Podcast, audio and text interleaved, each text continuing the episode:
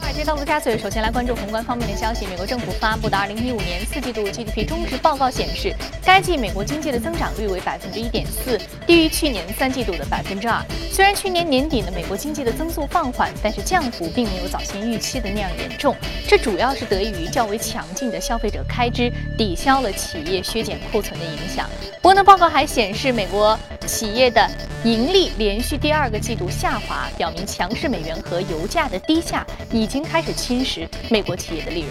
那管理着八千五百四十亿美元资产的 TIAA 全球资产管理首席执行官列瑞日前在接受采访时表示，根据美国经济持续的强劲，在债券吸引力不强的情况之下，他预计美国股市将会反弹。列瑞表示，美国经济比人们认为的更加强劲，更加的活跃，所以呢，下半年股市将会上涨。预计标普百指数可能会突破之前的高点，全年可能上涨百分之五到百分之十。他还提到，就业增长和工资上涨可能是股市是的催化剂。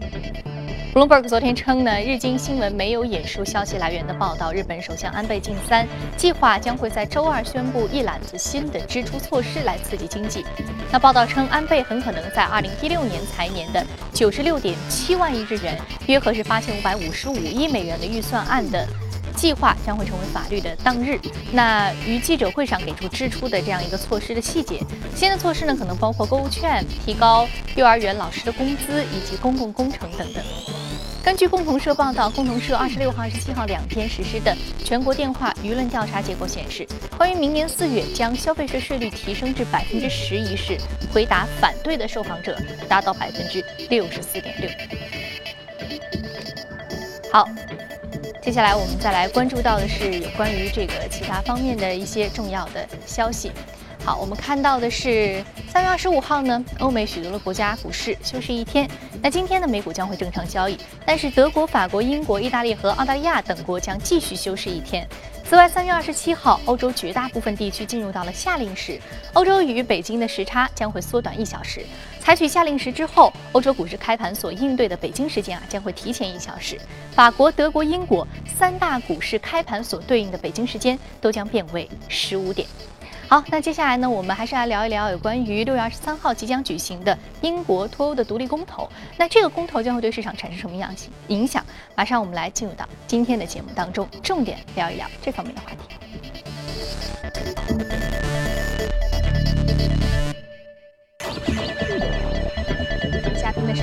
许哥先生，新年早晨好。许你好。嗯，我们说英国的独立公投将会对于欧元稳定性，然后包括这个欧洲的经济产生非常深远的影响。我记得我们在去年年底的时候讨论希腊公投的时候，我们就说希腊公投意义大于实际，似乎它对，即便它真的退出了，其实对于欧洲市场不会有太大的影响，反倒是脱欧公投，英国的脱欧公投是一个潜在的一个风险因素，是一个定时炸弹。对，那您同意这句话吗？对。呃，其实我们之前呢有一档节目当中讲到，今年的整个金融市场有一个时间窗口，这个时间窗口就在五月份到六月份，会发生两件比较大的事件，一个就是美元的升息，那么另外一个比较大的事件就六月二十三号刚才讲到的这个，嗯，欧洲是否还继续留在欧盟这个这个事件，其实这个事件也不是什么新闻，它一直是有，嗯，最早的时候应该是二零一一年的四月二十四号。那个时候就是英国的下议院，呃，进行过一次投票，当时四百八十三票赞成英格兰留在欧盟，一百一十一票是反对，所以泾渭分明，就是大家都是觉得，哎，留在这个欧盟是一个好事儿，啊，那个时候呢，那个卡卡梅伦也是极力赞成，呃，英国不要脱欧，但是这一次的话，六月二十三号这一次公投的话，哎，卡梅伦这个态度发生了一个一百八十度的大转弯，整个事件就是他一手促成的。那为什么会有这个，嗯，对，为什么前面后面会这么大情绪反复？嗯，第一个呢，我们觉得有三个方面。第一个呢，就是，呃，英国在整个欧盟的这个预算的承担责任是非常大的，大概是八分之一的那么多国家当中，它承担八分之一的预算，是在德国和法国之后是第三大的一个国家。但是它在欧盟当中的话语权相对来说比较少，就它的付出和它获得的可能不成正比。那么第二个呢，也就去年我们知道英国有一个大选。英国大选的时候呢，他的反对党 卡梅伦是保守党嘛，他的反对党就提出一个一个口号，其实也是对他影响比较大的，就是说，呃，现在继续留在欧盟的话，会有一个就移民，还有欧盟的现公民在英国之之内的流动是非常松的，因为他基本上不用签证就可以可以进来。然后最近一段时间当中还有一个难民的事件，那么呃，反对党提出这个口号之后呢，很多的选票，老百姓就觉得我出去是不是安全？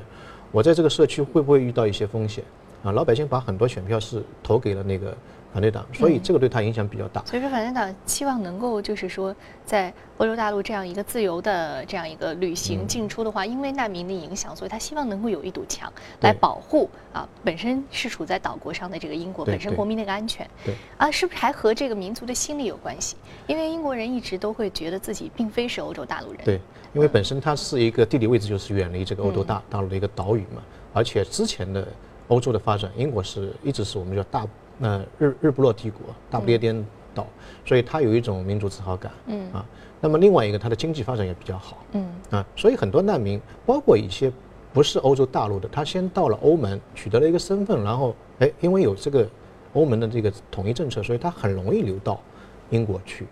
那么再加之最近一段时间，我们知道有一个欧洲的恐怖袭击，所以民众对这个问题非常非常的敏感。敏感啊，所以当时。卡梅伦就提出一个竞选口号，去年的时候就是说，我如果继续当选的话，我在二零一七年之前会推动英英国脱离欧盟这个事件。所以现在大家可以看到这个事件出现了。嗯。当然，另外一个呃最后一个刺激的事件呢，就是欧盟最近一段时间要求英国提交二十亿的嗯补交二十亿的这个预算的一个一个金额。那么英国觉得这个一个金额比较大。第二个呢，如果交的时候可能会有进一步的一个要求，让它跟。欧盟的关系更加 close，比如说现在，呃，英国尽管尽管是在欧盟里面，但它的货币还是独立的，还是在用英镑。但整个欧盟里面都是用欧元，它还没有加入欧元区，所以这这个事件呢，也是促成它啊，最近一段时间六月二十三号要做这个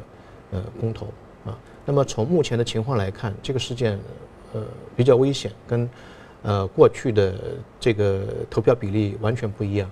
呃，二月份的时候有百分之五十二的这个调查显示，呃，都是愿意脱离这个欧盟。那么到了三月份还是五十二，但是呢，呃，投那个观望票的人数明显减少，就是大家已经好像下定决心了啊，就到了六月二十三号，我们就要脱离欧盟。所以这个事件对它影响相对来说会比较大一点。那我们觉得，呃，从经济这个角度上来讲。如果说英国脱脱离欧盟的话，呃，首先它的在全球的金融中心的这个位置可能会动摇，嗯嗯，因为现在在呃英国的话，百分之九十以上的欧元的交易，呃是在英英国进行对，如果一旦脱离的话，很多的投行、很多的欧洲的银行的中心会撤离伦敦，啊，这个对它影响很大。第二个呢，对它 GDP 的影响也是会非常大。呃，投行预计，如果说脱离欧盟这个事情成为事实的话，欧呃那个英国的 GDP 会下滑百分之十四，这这个力度是，嗯很很很大的一个。那么还有一点呢，就是，呃我们知道前两年的话，英国的房地产价格涨得很很厉害，包括去年的话，英国整个房地产涨了百分之六点六。那么包括很多中国人现在也是到了英国啊伦敦买了很多房子。那如果说英国脱离欧盟的话，呃，我相信它少了这样的一个签证便利的话，可能会使它的房地产业受到比较大影响。房价会有很很大的影响。那反过来说，对于欧欧元区的话，对于欧元的话，也是会有很大的影响。本来是一个呃非常经济好的一个国家，在这个欧盟里面，那突然间抽离。那么对整个欧元的影响也是，可是英国它不在欧元区之内啊，它使用的还是英镑。对，那对于欧元区的这个欧洲欧元的稳定性，我们知道会有影响，但具体的影响的来源是什么？它经济方面已经脱离了，嗯，呃，英国的最大出口地就是呃欧元区，嗯啊，所以这个对它的影响会嗯会比较大一点，嗯，那么还有一个就是英镑。呃，我们看了一下，英镑现在其实十年期的它的那个平均的均价大概在一点五左右，对美元的话一点五。那么市场预计，如果说呃脱离这个欧盟之后，英镑会产生非常大幅的一个下跌，可能会跌到一点三七甚至一点三五，这个水平就是过去三十年的一个一个低位，会影响非常大。嗯嗯，好的。那我们知道，其实呃近期啊，我们比较大的一个潜在风险因素就是说这个英国。啊，如果说是它一旦脱离欧盟独立的离开了欧元区了，那么这个成为事实以后，无论是对于它金融中心的地位的影响，还是说它对于呃欧洲大陆欧元稳定的影响，还是说对于它本身这个国民经济的一个影响，都会比较负面的作用啊。所以说听起来好像这样的一个呃结果是呃没有什么好处的。那除了它本身那个民族心理和我们说难民所目前眼前的这个影响的话，其实如果说是这个。公投在投票的时候，现在似乎好像这个呼声是比较高的。那么国民会不会理性的来评估这件事情？会不会理性的来看待这件事情？我们在稍后的节目当中呢，也是会持续的来为您关注的。好，这里是正在直播的，从华尔街到陆家嘴。那接下来呢，我们进一段广告，广告回来继续接着聊。好，欢迎回来，这里是正在直播的从华尔街到陆家嘴。接下来浏览一组重要的公司资讯。美国媒体称呢好莱坞山上一处位置绝佳的地产，已经将接近四千万美元的价格被卖给了一家中国企业。这是中国投资横扫洛杉矶浪潮当中的最新一次。那这一处地产呢，包括地标性的山城餐厅。根据美国《洛杉矶时报》网站报道，此次出售代表着酒店运营商建一集团首次进入到美国。那这家公司表示，除了修饰这家餐厅以及一家小型的酒酒店和公寓等老化的建筑之外呢，他计划不对这里进行什么改变。共同社报道称，围绕台湾红海精密工业公司收购处于重组期的夏普公司一事，夏普方面呢将准备接受红海至少是一千亿日元，约合人民币是五十八亿元左右的出资额的收购条件调整方案。那红海先前提出的出资额为四千八百九十亿日元。红海为细查夏普财务风险，延长了谈判期限。夏普或将对于红海做出大幅让步。两公司将于三十号召开董事会。如果说红海方面通过决议，最快会于三十一号就收购事宜签约。英国知名媒体《独立报》二十六号出版最后一期报纸，宣告该报的纸质版正式停刊。此后呢，将转变为一家网络媒体。《独立报》创刊于一九八六年，是英国最有影响力的全国性的日报之一。鼎盛时期，每天的发行量达到四十万份。但是去年十二月的统计数据显示，该报每天发行量下滑到只有五点六万份，远远低于其主要的竞争对手。二零一零年，俄罗斯商人别列杰夫收购了《独立报》的母公司。ESI 媒体集团，缅甸新的阳光证券交易所上周五开始正式交易了，但是只有一家企业上市，目前呢不对外资开放。这个主要是象征意义的开盘啊，突见出缅甸这个前沿市场呢还是很发达的。那缅甸商业巨头。潘继泽经营的缅甸第一投资公司的股票以每股约是三万一千缅甸元，约合是一百六十六元人民币，在阳光证券交易所开始交易。这家金融服务、地产和卫生保健企业集团呢，还没有发行任何的新股，但是该公司将把此前交易商在私人场合交易的股票转移到正式的证券交易所。进行交易。好，刚刚我们看完了全球公司动态，我们再回到资本市场。今天呢重点来聊一聊房地产板块，还有互联网金融板块的投资机会。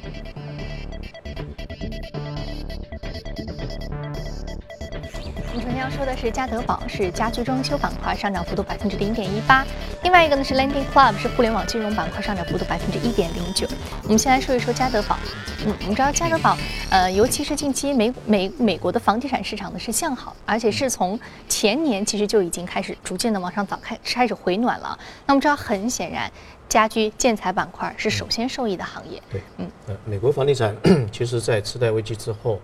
呃，因为美国利率的一个下调，迅速出现了一个反弹。有一些城市从那个低位到现在已经弹了大概百分之六十左右，所以幅度非常大。那么房地产的话，肯定是会带动家居的这个，呃，一个一个一个发展，啊，那么呃，美国房地产一个是因为利率低，另外一个呢也是因为海外的在美国购置的这个物业，最近几年当中是比较多的，特别是呃中国投资者在美国的投资房地产这一块是比较多，海外配置嘛，最终你一一去看美国的理财产品收益率非常低，因为它基准利率很低，所以很多中国人都会去买。呃，美国的这个物业，呃，我看了一个这个一个一个一个报告，呃，对三千万以上的净资产的中国人在海外投资，有现在也大概有百分之三十六已经在美国置业，啊，大概在未来的三年当中，大概可能有百分之四十二会在美国进行一个置业，所以整个美国房地产，呃，目前来看还是处于一个往上走的。去年的话。呃，整个房价美国是涨了，平均的话涨了百分之五点六，有一些好的城市像丹佛啊、呃纽约啊、呃波士顿啊，涨了百分之十呃十点六，那么今年的话，市场预期可能会涨百分之三点五。有人觉得，哎呀，这个太低了，在上海或者北京可能一个月就涨了。但在美国的话，其实房地产不是一个，呃，我们说不是一个炒作的一个一个工具。在过去的一百年当中，美国房地产平均每一年涨幅是百分之三点二五，就基本上三点多。但美国的通胀的话是二点八，所以你把这个涨幅减掉通胀，你会发现基本上跟存银行差不多。所以它是一个还是一个民生的一个工具，所以在投资美国房地产过程当中，一定要注意一些层次的一个选择。有些城市会涨得非常好，另外一个呢，就是美国人跟中国人一样，也是特别喜欢那学区房。比如说在次贷危机的时候，房地产普遍下跌二十到三十，但美国的学区房还是逆势上涨，所以这个也是一个要点。当然，我们回过头来还是讲这个股票的话，呃，这个股票主要是家居装修的一个一个一个股票啊，那个建材。然后家居这一块是一九七八年的时候成立的，非常大，一千六百亿美金的一个一个市值，它是美国的呃第二大的这个建材的零售商啊。那么股票的这个价格，你如果投资这只股票，你相对来说比你投资美国的房地产赚的要多。它从次贷危机之后跌到了一个冰点，然后从那个点呃到现在大概已经涨了接近于八倍左右。那在过去的一年当中，过去去年三月份到现在，呃，大概涨了百分之十六，啊，过去的三年当中涨了百分之一百零四，所以整个涨势非常好。它做的还是房地产的一个下游，就是呃建筑材料啊这一块。那么这家企业的话呢，嗯，它为什么涨那么好呢？整个整个来说，在美国对于这家企业有一个评价叫做血层文化，啊，就是它的企业的一个血层文化。呃，讲起来很简单，就是对客户的话，客户就是上帝，无论怎么样你都要满足，有点像那个呃中国的海底捞一样的。但说说容易，做做是非常难。对，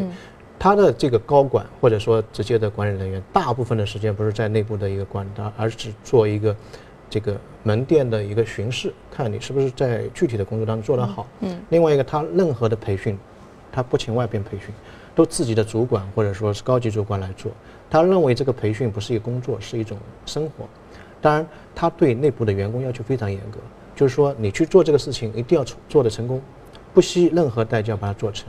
如果说你做失败了，那么世界末日就到了。所以他那个一千六百亿的一个市值，但是扩张速度还是非常快，到现在每年百分之二十的一个增长的速度非常快。嗯，当然他对员工，你一旦做得好。奖励的方式也是也是比较好的，所以说是惩罚分明的。我们说这个血橙文化其实比较大的，还是它看一个行业特性。我们知道家居建材板块它是一个定制化的，并且是客户每一个的需求都是不一样的，是而且它相对而言细节比较多，比较的琐碎，所以它确实需要比较强的一个执行力。是嗯，那我很好奇，是刚刚您第一点提到的，说是我们在啊，比如说我们要投资房地产实体的时候，我们不是说去购买 REITs 这个信托基金，嗯，我们说主要说是拥有一个实物的住房的时候，海外置业。那不同城市之间的选择，您能不能举个例子？什么样的城市相对而言是增长潜力比较好？什么样的城市我们就不要去选择？啊，呃，一个呢就是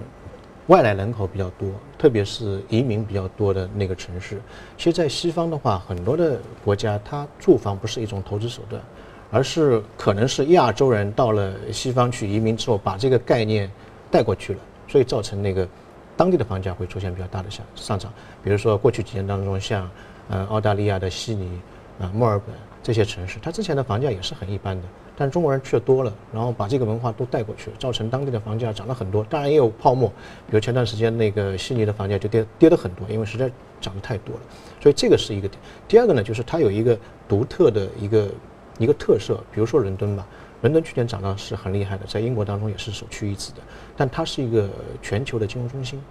那么这种地标式的或者说唯一的，本来它资源就是稀缺的，所以它有一个持续上涨的动力，一个刚需在里面。是。那么还有一点呢，就是呃，对于家长来说是刚才讲过，就是学区房，比如说在美国硅谷边上有很多大学，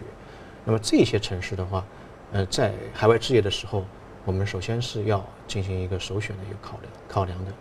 嗯。好，我们知道也是，其实说中国很多的概念在全球流动性当中啊，因为中国人到海外去投资置业，他把很多的概念和文化也带到了当地，传播到了西方。我们在当时其实在这个投资过程当中，遵循一点点亚洲的这种思维，其实也是可以的，因为我们知道房价上涨，包括房子投资啊，还有包括我们说呃买房子，然后作为一个心理上的一个比较好的资产的一个配置啊，这都是亚洲的一个文化啊。关键是现在全球的 QE 非常厉害。所以，我们说到金融这个现象的话，因为钱越来越多了，那么金融市场又是近两年来动荡的非常厉害，你找不到一个好的投资标的，全球都存在一个资产荒的一个概念，经济下行找不到一个好的投资标的，那么怎么办？通胀再起来，那只有买房子啊。所以这个也是一个慢慢慢慢中国人带给全世界的一个一个很好的一个概念。嗯。好，我们说到这个房子作为重要的一个投资标的，不仅仅是在国内北上广深、香港这样的城市，那么在。美国在墨尔本啊，包括在悉尼，包括在伦敦也都是一样的。嗯，好，所以说我们在投资房地产的时候呢，还遵循的一些简一些看这个啊，包括这个呃地理位置，也包括这个本身的房屋质量和本身潜力，甚至包括学区房等等综合的因素考量在一起啊，那海外置业的一个非常重要的一个复杂的评估的模型。好，接下来我们再来看到的是有关于家居装修相关 A 股标的的一些板块啊，亚夏股份，还有这个金螳螂、宏高创意、万宏。集团、宝盈股份、东易日盛啊，都是领涨的相关的。我们知道值得关注的一些板块的个股。那好，接下来我们再来关注到是另外一只个股，另外一只个股是 Landing Club 互联网金融板块。呃，关于这个。就是 P to P 板块，美股市场一只龙头的个股。那 Lending Club 当时在上市的时候，就给大家一个非常好的预期，说互联网金融时代真的到来了。那么这次我在包亚洲论坛的时候，也也专门是有这样一个论坛，就重点的讨论了一下啊，互联网金融。我们知道去年其实互联网金融有很多的这个所谓黑天鹅事件啊，有资金链断裂，有捐款跑路啊，有这个。理财平台很多操作不规范，有这个投资标的还资金池等等各种各样的这个问题是频发，所以说我们说前景非常美好，但是呢，好像现实有很多的坎坷要去迈进，道路非常的曲折，而且监管可能还有很多的这样一个明细去需要去明确。啊，也给从业者包括投资者有很多的不确定性在里面。嗯，那我们现在该怎么去看待像这个 P to P 板块？我们只能是借鉴美国的一种做法。美国的这个 P to P 的监管，包括对这家呃 Lending Club，它监管非常严格的。包括它上市之前，呃，因为这个监管的事件，所以它比呃预计的这个上市时间推迟了很多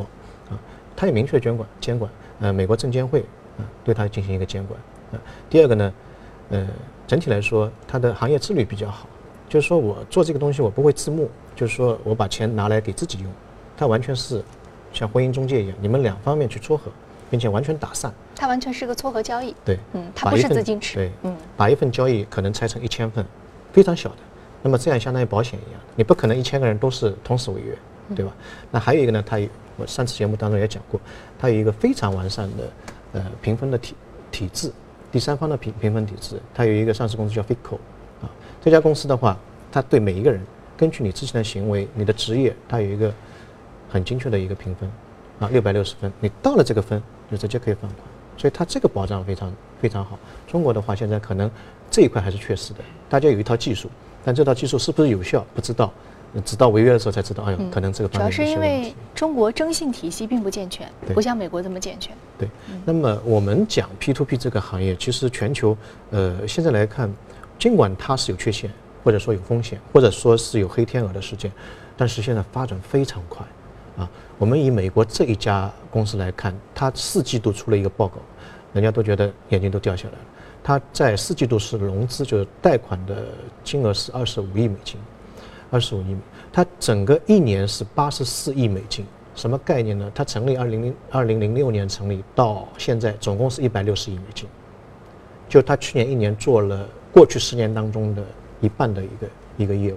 这个速度非常快，而且它也是盈利两千四百六十万美金的一个一个盈利水平啊。那么呃，在美国的话呢，我觉得它有天生的 P to P 的一个土壤。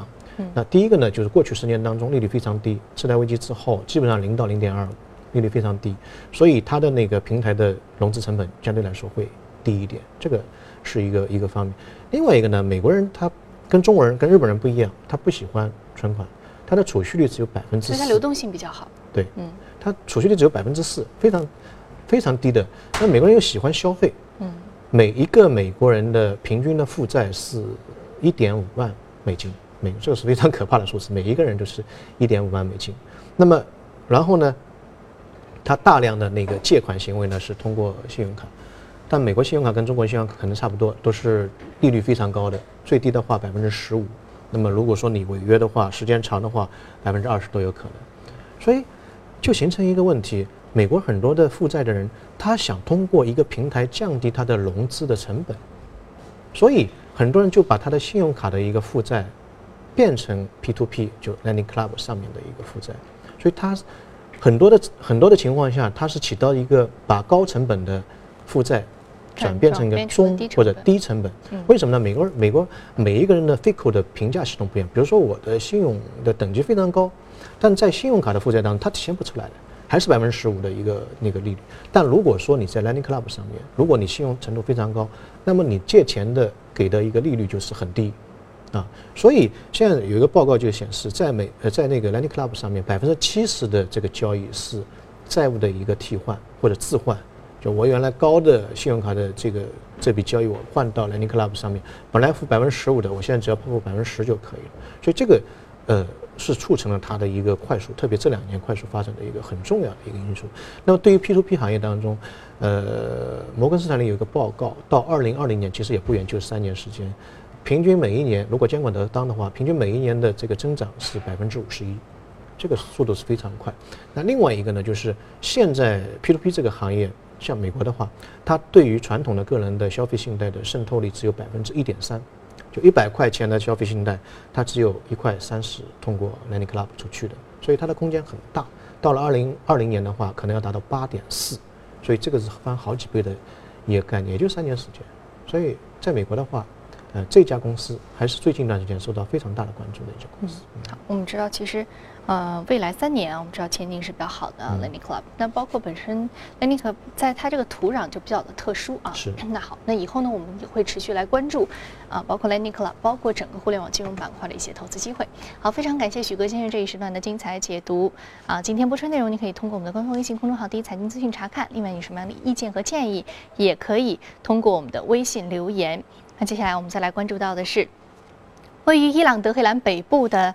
王宫呢是穆罕默德里萨巴列维主要的居住地之一，它见证了伊朗历史上最后一位国王执政的最后十年当中的生活。那如今呢，尼亚瓦兰王宫是一处开放的参观景点，它向人们描述着这个国家一段悠久的历史和文化。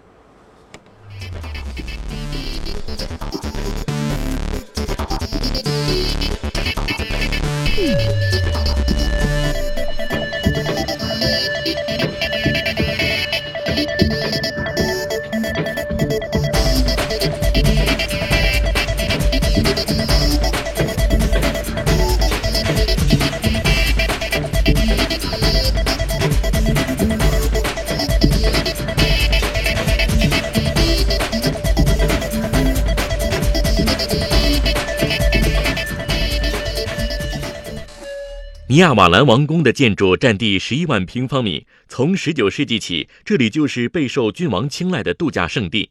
一九六七年，巴列维王朝最后一任君主穆罕默德里萨巴列维的私人宫殿在这里修建完成。那之后，这位国王一年中大部分时光都在这里度过。尼亚瓦兰王宫有多栋建筑，穆罕默德里萨巴列维的私人宫殿较为特别。虽然由伊朗设计师设计，但它的风格更倾向于现代，同时融入了一些传统的波斯建筑元素。摆放在宫殿里的各色装饰中，不少都是外国元首和政要赠送给国王的礼物。他们安静地与这座建筑融为一体，向人们讲述着历史的故事。这块红色的地毯非常吸引眼球，就算伊朗的手织地毯世界闻名，这一块也算是少见的珍品。它所展现的人物繁多，除了伊朗本国的历代君王，还有很多世界历史人物。尼亚瓦兰王宫里还有大大的花园，四季风景美不胜收。王宫里另有图书馆、博物馆等开放，吸引着伊朗国内外的游客参观。